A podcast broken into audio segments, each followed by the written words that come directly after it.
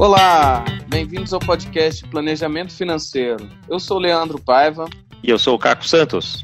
Nesse episódio especial aqui do podcast, nós vamos reproduzir uma live que nós fizemos aqui no dia 19 de março de 2020, no, na semana aqui de muita turbulência nos mercados financeiros, coronavírus pegando forte aqui no, no Brasil já e em muitas partes do mundo. E o título é como o título desse episódio aqui: Planejamento Financeiro em Tempos de Crise e Pandemia. Nessa live eh, estavam presentes o Caco, aqui do podcast, né? O Leanderson, que é o, o fundador da GFI, e o Jansen, que cuida da Academia GFI. Né? Então, os três planejadores financeiros, os três uh, certificados CFP, com bastante conhecimento já na área, e que, apesar de ter bastante conhecimento na área, nunca passaram por isso, porque eu acho que ninguém na nossa, ninguém na nossa geração passou por algo parecido, né, cara? É, na verdade, eu acho que muito do que a gente está vendo por aí é realmente um fenômeno é, mundial é, sem precedentes. E se você quiser saber mais sobre o Leanderson, ouve o episódio 18 18 da nossa primeira temporada. Foi com ele, ele se apresenta, fala que, bem como ele é. Se você não conhece bem o Janser, houve o episódio 11 da primeira temporada também, onde ele falou da, sobre a carreira do planejamento financeiro e tudo que está envolvido nisso aí. Então, bora lá ouvir. Obrigado por estarem aqui conosco nessa nossa live especial. A gente sabe que o tema de finanças pessoais é um tema sempre importante, mas sabe também que esse é um momento que é um momento de muita turbulência, muita informação chegando, muita desinformação chegando a cada minuto. E as nossas preocupações são com saúde, são com a saúde das pessoas queridas que estão em grupos de risco, são com investimentos, com tudo que está acontecendo nas bolsas e tal, são com a nossa atividade profissional. Então tem muita preocupação por aí. Então o que a gente se propôs aqui foi tirar uma horinha para falar falar do que a gente sabe fazer, que é planejamento financeiro. Tem empresa que sabe fazer álcool gel e doa isso para hospitais. O que a gente sabe fazer é falar de finanças pessoais. Então, é assim que a gente vê a GFI contribuindo nesse momento uh, para a sociedade brasileira aqui agora. Então, até porque é a nossa missão na GFI de levar consciência financeira para todos os brasileiros, então nada melhor do que uma live dessa. A gente tinha mais de 500 inscritos, o pessoal está entrando aqui ainda, uh, mas vamos tratar desse assunto aqui. Bora lá ouvir no Brasil, até ali a década de 90 e tal, era um período de muita certeza. Você tinha certeza do que você tinha que fazer na vida, que era aquele sentido de entrar no emprego, ter o salário, pagar as contas, ficar lá até se aposentar e acabou. Né? Era esse o ciclo de vida financeira de todo mundo. Hoje em dia, né, veio muito avanço tecnológico, a, a parte financeira do nosso país melhorou também, e o brasileiro começou a dar passos diferentes. E agora o brasileiro começa a perceber uma variável que a gente tem que colocar na nossa vida, é a incerteza. Então, esse cenário que a gente está vivendo hoje, né, é um cenário de incertezas. Hoje é uma pandemia, né, que afeta todo mundo da forma como está afetando. Muitas outras coisas ainda vão acontecer. Então, a incerteza é uma variável que a gente tem que colocar na nossa vida, no nosso planejamento financeiro também, nesses novos tempos que a gente vive. E acho que a gente vai poder conversar mais sobre isso. Eu acho que muito do que você falou aí, Jancer, a gente teve no Brasil já nos últimos anos greve dos caminhoneiros, que estava né, completamente imprevisto. Tivemos Joesley Day, que estava completamente fora do radar de todo mundo. Né? Corona agora não foi citado por nenhuma empresa como sendo um fator de risco para 2020 e aqui estamos. Né? Então, é, eu acho que isso é muito importante. Você fala bastante do empreendedorismo. Eu tenho lido muito e, e pensado muito, e no meu Instagram lá também, é, tenho falado bastante aqui sobre a questão de autoconhecimento crescimento, de autorresponsabilização e de crescimento pessoal. Eu acho que esses são fatores que são fundamentais para qualquer pessoa ter, inclusive, sucesso financeiro. Né? Então, sucesso na vida como um todo. E acho que uma coisa bacana que a gente faz aqui na GFI é lidar com as finanças como sendo uma parte da vida, uma parte importante da vida, mas não desconectada da vida. Né? Não é para todo mundo só ganhar dinheiro, só guardar dinheiro, só gastar dinheiro, mas sim como fazer isso de uma forma integrada, de uma forma que, que faça sentido na vida de, de todo mundo eu acho que faz sentido só a gente falar um pouquinho do que, que a gente não vai falar aqui, né? Nem Janser, Leanderson, nem eu, não somos nem médicos, nem economistas, então a gente não vai discutir aqui aspectos do, do coronavírus, né? Como velocidade de transmissão, morbidade, políticas públicas, se estão certas, se estão erradas, o que, que fez o país, o que, que não tem, curvas e tudo mais, porque a gente não é especialista nesse assunto. A gente também não vai entrar a fundo aqui para discutir nenhum impacto econômico de queda de PIB que vai acontecer e outros temas técnicos como esse. O fato é que a gente está vivendo um tempo como nunca visto antes na história do planeta, né, que está atingindo o mundo inteiro, literalmente, e que ninguém sabe ainda quando nem como vai acabar. Felizmente, a gente sabe, pela experiência de outras doenças, de outras é, pandemias, endemias aí, que, o, que isso vai acabar e que o mundo vai continuar mundo, e apesar de provavelmente bastante diferente do que a gente viveu até então, com efeitos em educação à distância, trabalho à distância, né, esses tempos de isolamento que a gente está vivendo aqui, vão deixar muitas lições para todo mundo. Então, o que a gente vai fazer nessa live aqui é, é tratar dos impactos que essas coisas têm na sua vida, de quem está ouvindo a gente aqui. Como isso te atinge, claro, como isso atinge as suas finanças pessoais. Então, o que a gente vai falar é, é, é como você pode reagir a essas coisas, ou mesmo como agir preventivamente a tudo isso que está acontecendo, nos vários aspectos que envolvem o seu dia a dia com o dinheiro. Né? As pessoas olham o jornal e veem que a, a, a bolsa despencou, o dólar subiu, teve secret break, não sei nem o que é isso, lá lá lá. É, mas não é só isso que importa. É, a nossa rotina com dinheiro tem muito mais do que o investimento no banco, na corretora. Tem a ver muito com o nosso fluxo de caixa, tem a ver com nossos projetos, tem a ver com os sonhos, tem a ver com aquilo que a gente quer ter dinheiro para fazer, né? E, de, e como que a gente gasta esse dinheiro de uma forma inteligente, como a gente guarda esse dinheiro de uma forma que faça sentido, né? Então tem muito mais a ver com a forma como a gente se comporta em relação ao dinheiro, que é uma das especialidades, inclusive, aqui desde muitos anos, do Leanderson, e que ele vai falar disso aqui também com, com todo mundo. É, então, eu quero começar esse debate é, falando justamente de uma grande preocupação de muitas pessoas hoje, o que a gente tem mais ouvido né, na, nessa semana aqui, de todos os nossos planejadores, do nosso grupo de WhatsApp, que a gente compartilha muita informação, é sobre como que ficam né, as,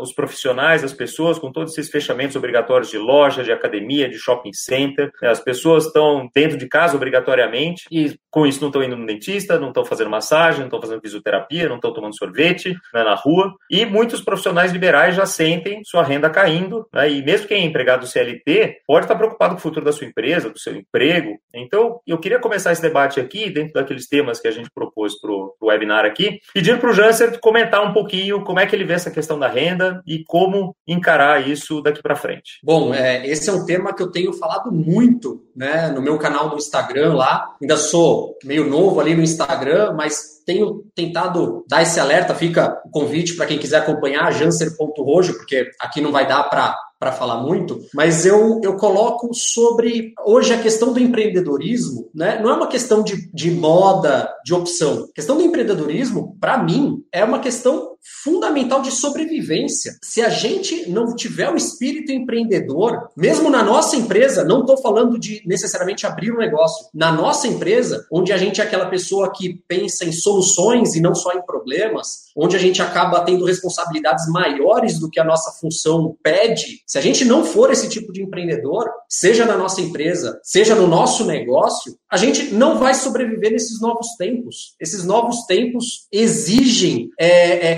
criatividade, exigem novas soluções, porque, voltando ao que eu falei ali antes, é um tempo muito de incertezas. A única certeza que a gente tem é que nada vai acontecer conforme a gente espera. Vão ter coisas acontecendo no meio do caminho e isso que a gente está vivendo hoje é um fato, né? É, é uma prova disso. Então, na nossa renda, o que, que eu coloco? Que é muito importante a gente é, é, pensar da onde vem essa renda. Sua renda vem de um lugar só? Vem só do, do seu emprego? E, e, como é que fica nessa situação? Você tem um plano B? E aí é que está, de novo, o espírito do empreendedor. Na questão de quem tem um negócio, em situações de incerteza como essa, como é que fica? Como é que é a volatilidade da sua renda? Quais são os ciclos né, de, de, de maior recebimento, menor? Num cenário como esse, como você pode se reinventar, se aj é, ajudar em tempos onde a gente tem que fazer muita coisa online. Né? Tem negócios, e esse é o ponto que eu quero destacar. Tem pessoas e negócios que vão sair fortalecidos dessa crise. É quem realmente aprende com a crise e sai fortalecido. A gente, nós brasileiros, né, que não convivemos com guerras e mais, a gente sabe, a gente não tem uma preparação muito grande para crises, diferentes de países como Japão, né, Europa, Estados Unidos, que essa questão de estocar comida, né, já é, já faz parte da cultura. E no cenário que a gente está vivendo hoje, a gente vê as pessoas meio perdidas, o que fazer? Estoca comida, compra papel higiênico, né? Coisas até que saem do, do da, da, razão. Então, a questão que eu quero deixar aqui, falando de renda, é prepare-se para não só agora, mas para o futuro, mais coisas como essa acontecerem. E aí, como você se prepara para isso? Ou você vai ficar só numa fonte, né, sem ter plano B? Não dá mais, na minha visão, para a gente viver dessa forma nesses novos tempos. A gente precisa pôr um espírito empreendedor em prática e ter planos para períodos de crise como esse que a gente está vivendo. Muito do que a gente tem visto por aí é é, o mercado educacional que cresce né, de uma forma exponencial no mundo é, e cada vez mais as pessoas colocando à disposição das outras aquilo que elas sabem fazer, né, usando estudo à distância para vender curso, para vender seminário e tudo mais, sempre pode ser uma fonte de renda. Eu acho que uma das coisas que o Jansen falou aí que é muito importante é usar criatividade e saber aquilo que você gosta, aquilo que você sabe fazer, para também ser uma, uma fonte de renda. Né? E daí eu queria continuar nesse assunto trazendo para o próximo, porque quando a gente fala de renda, né, a próxima coisa que vem na cabeça é despesa né? Como é que a gente pode pensar nas nossas despesas? E momentos de crise são sempre excelentes oportunidades de reflexão e aprendizado, né? Eu que sou já bem mais velho que o Leanderson e o, e o Jansen, é, eu lembro do, da primeira grande crise, assim, que eu me lembro, assim, de, de ter pensado sobre isso e no impacto de finanças pessoais foi na crise de energia que a gente teve no governo Fernando Henrique Cardoso. Teve racionamento obrigatório para todas as empresas, para todas as famílias, é, custo é, subindo, né, altíssimo. Então,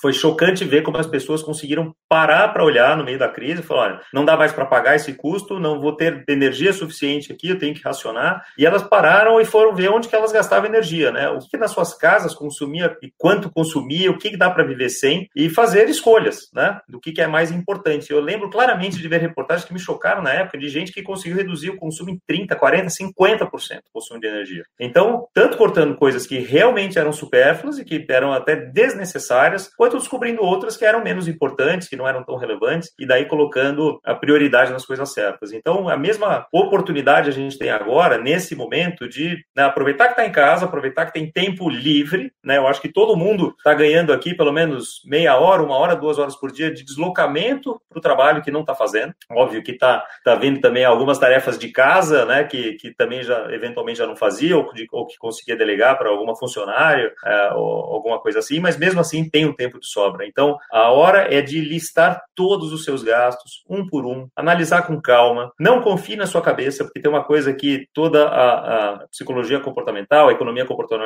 já comprovou aqui com diversos uh, estudos, alguns que já ganharam o prêmio Nobel, inclusive, é que a contabilidade mental não funciona. Então, assim, ah, eu acho que eu gasto tanto, eu acho que eu gasto tanto, não funciona. Ponha no papel, ponha no aplicativo, ou, né, ponha numa planilha, o que for mais fácil para você, o que for o que funcionar melhor para você, mas para e analisa. Né? Se você acha que gasta 100 por mês, talvez você gaste 150, 180, 200, né? E, e não está sabendo. Então, coloca tudo numa planilha. Todos aqueles gastos que estão no cartão de crédito escondidos lá, o cartão de crédito não é uma despesa, tá, pessoal? O cartão de crédito é um, é um jeito de você pagar por algumas coisas. Então, lista tudo que você tem lá. É, o que eu falei no começo, aquela, aquele autoconhecimento, autorresponsabilização, nesse momento são muito importantes você ter ideia exata do que você gasta e aonde você gasta para você poder fazer escolhas, para você colocar uma racionalidade nas suas prioridades. Né? Muitas vezes, e a gente vê isso todos os dias na GFI, isso é uma coisa comum quando a gente vai fazer revisão de fluxo de caixa, é, pessoas que às vezes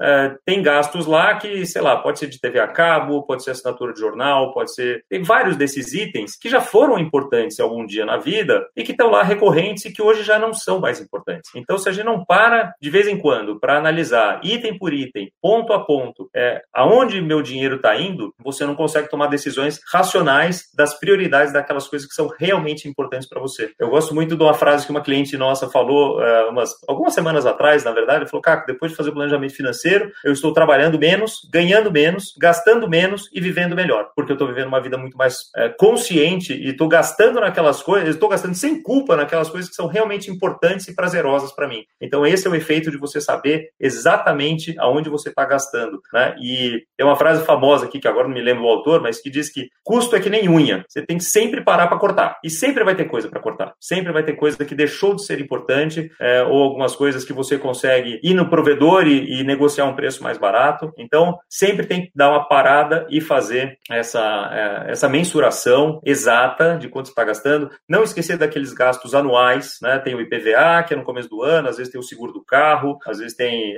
manutenção da casa, que não é todo mês que você faz, mas que eventualmente precisa, precisa fazer. Então, coloque todos esses itens e vai listando tudo isso para você não ter surpresas. Porque daí o próximo passo, a evolução do controle de gastos, é você montar um orçamento, um orçamento mensal, preferivelmente até um orçamento anual, para você saber quanto você pode gastar em cada uma dessas coisas. Quanto que eu posso né, gastar em bar, restaurante, quanto que eu posso gastar na academia, quanto que eu posso gastar em supermercado, porque daí você vai controlando e você vai tendo a chance de decidir antes de gastar. Porque uma vez que você for no supermercado e fez uma compra lá de um monte de queijo, de vinho e não sei o que para poder aguentar esse tempo de isolamento aqui, ficando em casa, uh, e já gastou um monte, será que está dentro do seu orçamento que você poderia gastar ou não. Então, se você tiver um orçamento e se você estiver sempre comparando é, os seus gastos correntes com esse orçamento, você vai ter a possibilidade de ter muito mais consciência desses seus gastos e colocar as prioridades onde elas têm que ser colocadas. Sempre lembrando de guardar para né, os seus projetos, para os seus sonhos,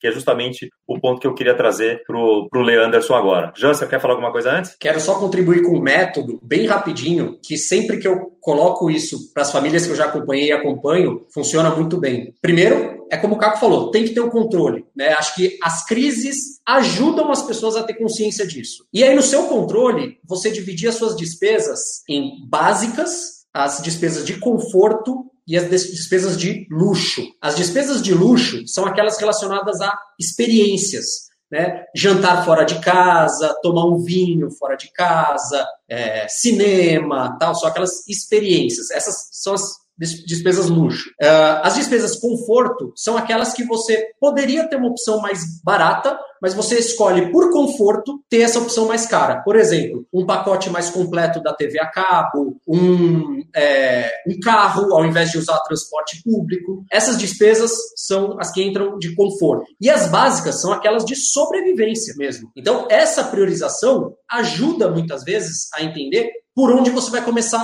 a cortar. Então, numa necessidade agora né, de ter que levar as despesas para o mínimo possível, né, dependendo do seu caso, se você não fez uma reserva de emergência, acho que vamos falar mais sobre isso. Primeiro, cortar aquelas de luxo, não deu, não chegou no número que você precisa chegar, olha para as de conforto e deixa as de sobrevivência, né, claro, por último. Muito bom. E até já tem gente no chat aqui falando da importância da reserva de emergência, né, de como é importante ter uma reserva de caixa para aguentar esses tempos de eventualmente escassez, né? E a Tereza Lund aqui falando também contabilidade mental não funciona nem para calorias, né? Com o que eu concordo bastante. Então, obrigado aí por todas as contribuições do chat. Enquanto o pessoal vai falando aqui, o Jansen e o Leandro, eu estou recolhendo aqui as perguntas também, os comentários para gente para a gente ir colocando lá. Então, voltando um pouco, Leandro, para a gente fala de escolher prioridades e guardar dinheiro né, para aquelas coisas que são importantes dos nossos projetos, dos nossos sonhos. Né? Como é que você vê isso nesses tempos agora de tanta incerteza? É, fazendo a conexão da sua pergunta, Capo, com o que o Jansen acabou de falar, eu até vou reestruturar um pouquinho mais, Jansen, essa, essa, vamos a metodologia que eu lidava aqui com os meus clientes e que a gente passa para vários planejadores. Nós temos quatro níveis de gastos. O primeiro nível de gasto é o gasto fixo, é a nossa,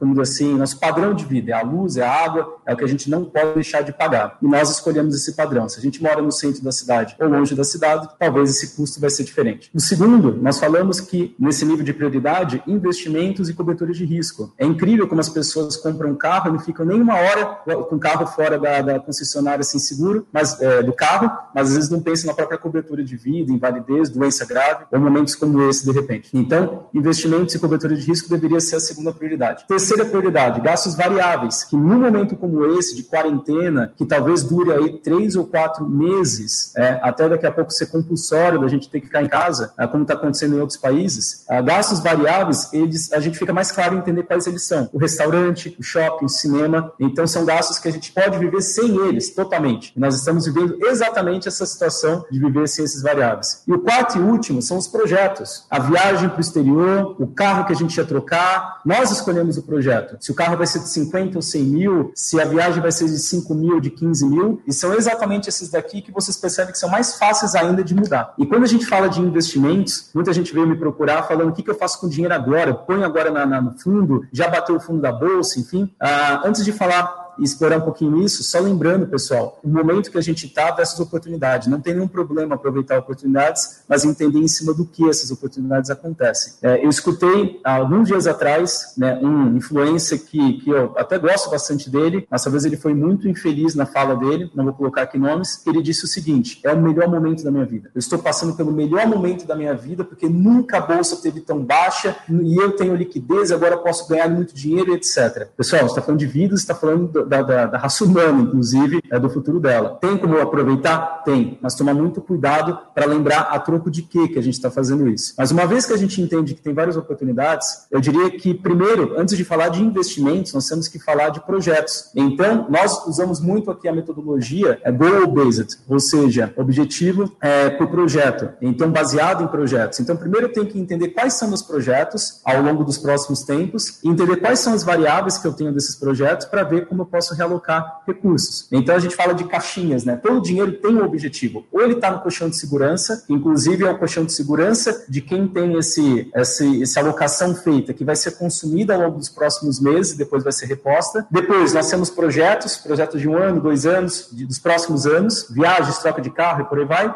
E por último, que a gente fala do reservatório ali para aposentadoria, que a gente chama carinhosamente de reservatório cantareira, ou seja, um reservatório para longuíssimo prazo, eu ponho lá e esqueço. Uma vez que eu não tenho mais os projetos de hoje, se eu realmente vou adiar um projeto de uma viagem que eu ia para fora por causa do câmbio, por causa da própria pandemia, eu posso realocar esse dinheiro justamente em projetos de longo prazo. Então, esse recurso que eu não vou utilizar agora, ou esse fluxo de caixa que eu não vou utilizar agora, porque eu adiei tais projetos, eu posso direcionar por exemplo, para investimentos no curto prazo, desculpa, para investimentos para longo prazo, hoje, numa bolsa, ou eu posso hoje comprar também títulos para longo prazo que se a gente for ver, tem várias formas de ver a mesma oportunidade. Os títulos aumentaram a taxa é, de juros, então IPCA mais 4, por exemplo, 4,5, que antes estava 3, né, 3,5, e a gente pode se aproveitar também disso. Então tem várias formas de ver, mas é importante você fazer essa reflexão que o próprio Jans e o Capo fizeram, é, deram, de você fazer o autoconhecimento, entender como a sua família vai realocar essas prioridades ao longo desse ano, de repente até ao longo do ano que vem, e reorganizar todo esse fluxo e alocações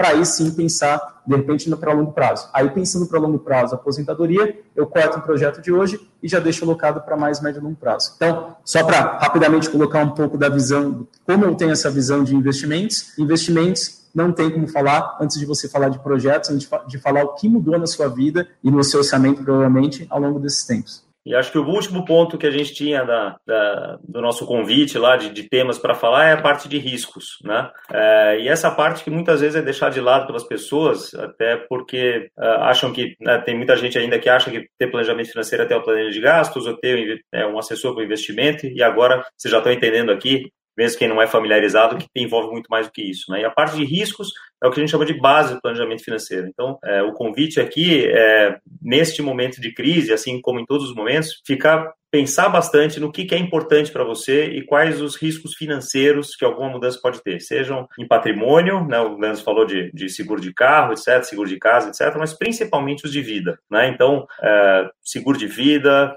seguro de invalidez, pensar em doenças graves, então tem vários tipos de cobertura aqui que podem ser muito importantes, inclusive e principalmente em momentos de crise como esse. Né? Então, é, é comum, e eu já ouvi gente falando, olha, é, Caco, é, o negócio aqui, o bicho está apertando, os meus clientes não estão vindo, então minha renda caiu aqui, eu vou deixar de pagar meu seguro de vida. Gente, cuidado, né? A, a forma de você aliviar o peso de um avião não é a forma mais inteligente, não é jogando paraquedas fora, né? Então, não pode é, deixar de considerar que outros imprevistos, inclusive na, na, vida pessoal, podem acontecer e daí os efeitos podem ser muito piores do que aqueles 200 reais, né, de 200, 300 reais de economia, de economia, entre aspas, aí, de um seguro e perder uma cobertura de 500, 800, 1 milhão de reais que poderia fazer toda a diferença na vida de uma família. Então, eu convido vocês a, a refletirem sobre como, como vocês estão protegidos, né, como é que cada um de vocês pensa nessa parte de riscos e não deixar isso de lado, não, não deixar de ter as proteções justamente nesse momento em que a gente fica mais vulnerável. Né? Obviamente, seguro de saúde, então não dá nem para pensar em ficar sem, né? quem, quem já tem aqui, no momento de, de pandemia, de, né, a cobertura é sempre muito importante, assim como as outras coberturas também, e isso que, que a gente que eu, que eu gostaria de trazer aqui muita gente falando aqui sobre reserva de emergência e como que fica e tal. E, e, a Flávia Angélico perguntou aqui, onde fica o caixa? Né, na conta corrente? E combinando com a pergunta da Suzana Matos aqui de como maximizar o retorno dos investimentos em momentos de juros tão baixos. Então, perguntas bem específicas de investimentos uh, que não dá para fugir.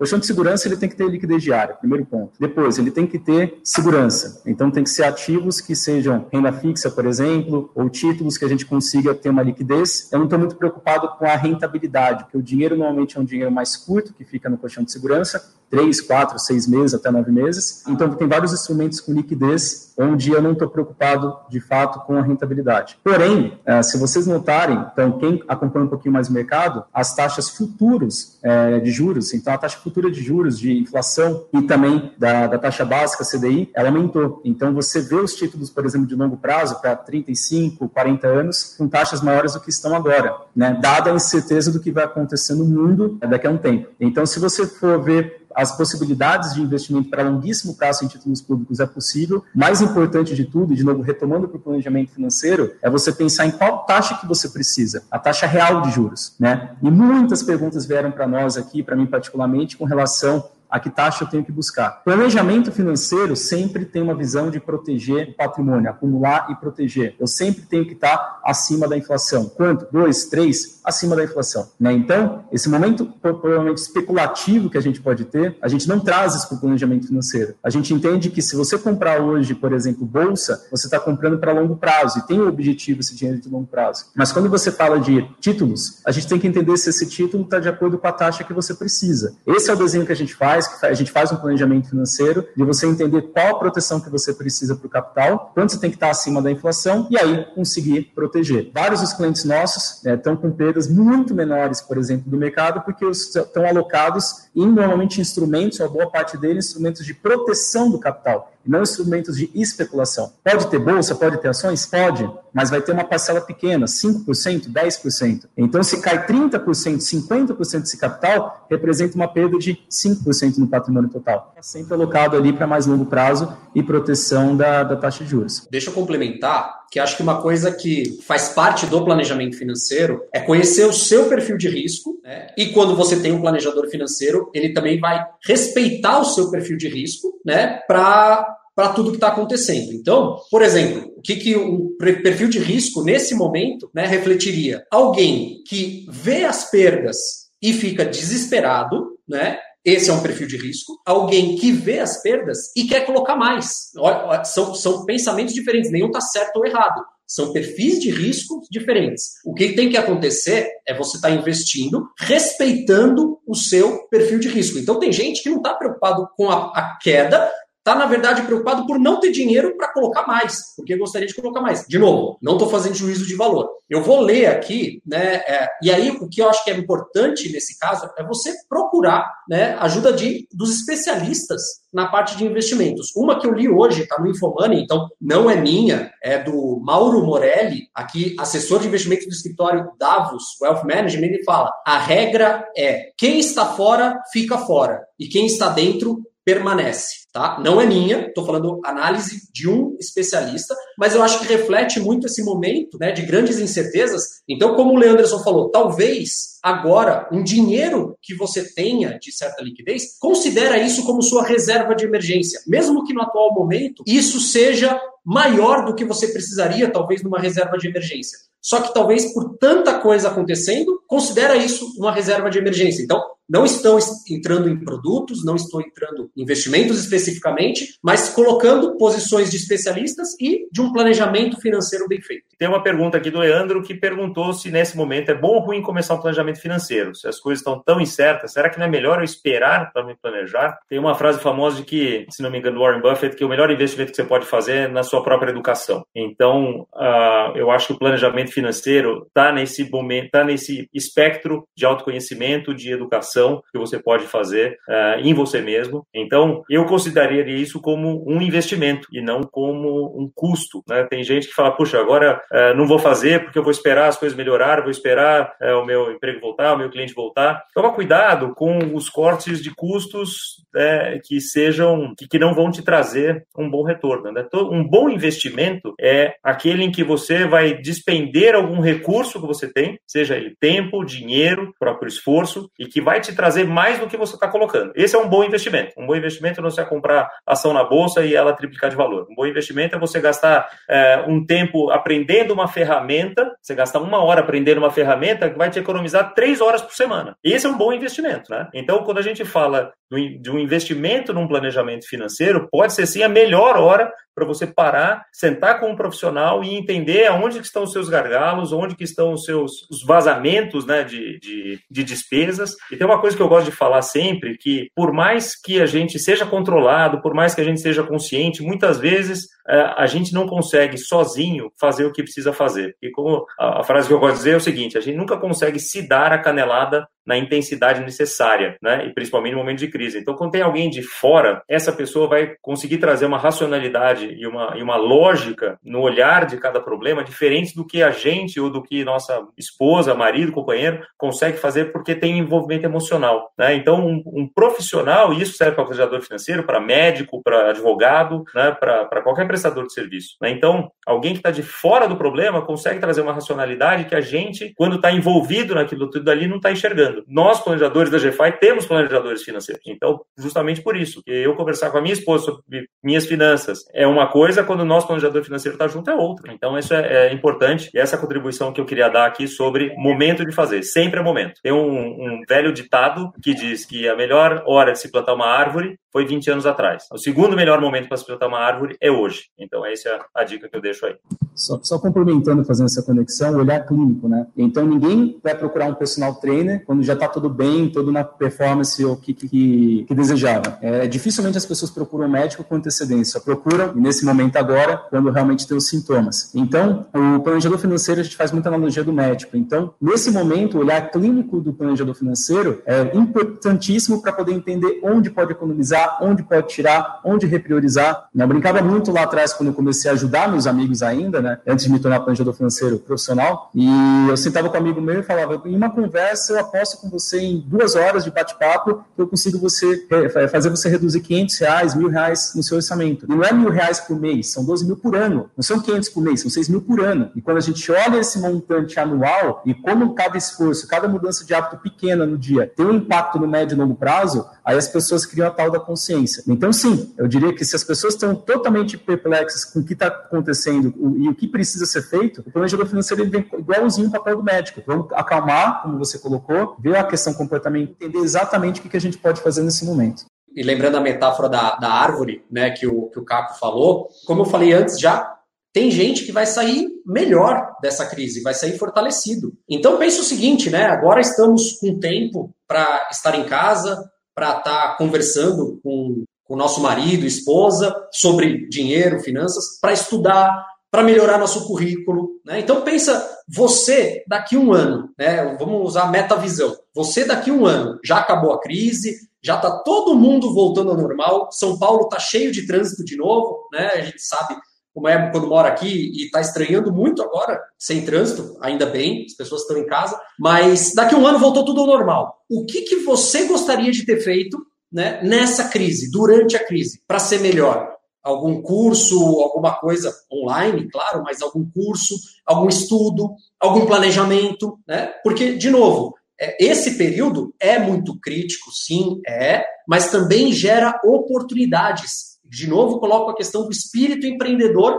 em prática. Quais oportunidades você tem nesse período de, que, de crise? Seja para fazer seu negócio prosperar, porque você está bem posicionado, seu setor está bem posicionado, seja para aprender, para se tornar melhor, para que na próxima crise você consiga aproveitar uh, melhor do que essa, onde essa você aproveitou para se tornar melhor.